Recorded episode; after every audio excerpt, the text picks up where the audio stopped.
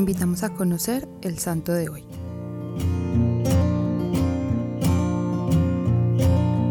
Hoy vamos a conocer la historia de San Cristóbal de Licia.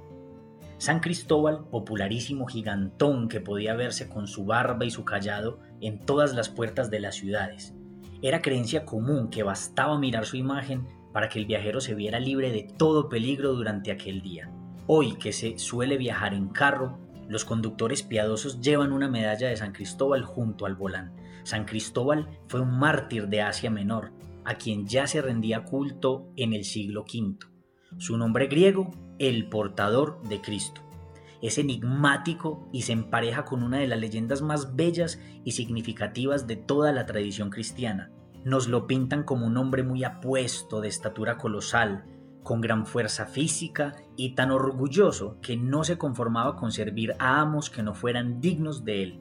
Cristóbal sirvió primero a un rey, aparente señor de la tierra, a quien Cristóbal vio temblando un día cuando le mencionaron al demonio. Cristóbal entonces decidió ponerse al servicio del diablo, verdadero príncipe de este mundo, y buscó a un brujo que se lo presentara. Pero en el camino el brujo pasó junto a una cruz y temblando la evitó. Cristóbal le preguntó entonces si él le temía las cruces y él le contestó que no, que le temía a quien había muerto en la cruz, Jesucristo. Cristóbal le preguntó entonces si el demonio temía también a Cristo, y el brujo le contestó que el diablo tiembla a la sola mención de una cruz donde murió el tal Jesucristo. Un día, San Cristóbal trabajaba pasando personas entre un lado y el otro de un río, y cuenta la leyenda que pasó un niño pequeño.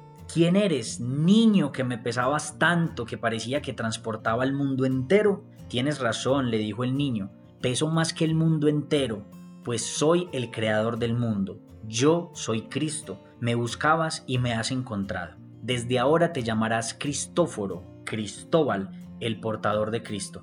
A cualquiera que ayudes a pasar el río, me estarás ayudando también a mí. Cristóbal fue bautizado en Antioquía, se dirigió sin demora a predicar a Licia y a Samos. Allí fue encarcelado por el rey Dagón, que estaba a las órdenes del emperador Decio. Cristóbal resistió a los halagos de Dagón para que se retractara de ser cristiano. Dagón le envió dos mujeres, Niceta y Aquilina, para seducirlo, pero fueron evangelizadas por Cristóbal y ellas murieron mártires también. Después de varios intentos de tortura, ordenó finalmente degollarlo. Al final, la nación de Siria y el mismo rey Dagón se convirtieron al cristianismo. Amigos, después de conocer esta historia, les invito a que oremos juntos. Señor Jesús, te pedimos con fe y con humildad un poco de la fuerza de San Cristóbal para resistir el peso de la tentación y de la vida, que muchas veces se vuelve difícil de llevar. Te pedimos que nos dejes ver la grandeza de Jesús, que hasta el mismo maligno tiembla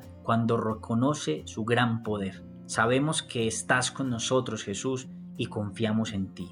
Cristo Rey nuestro, venga tu reino.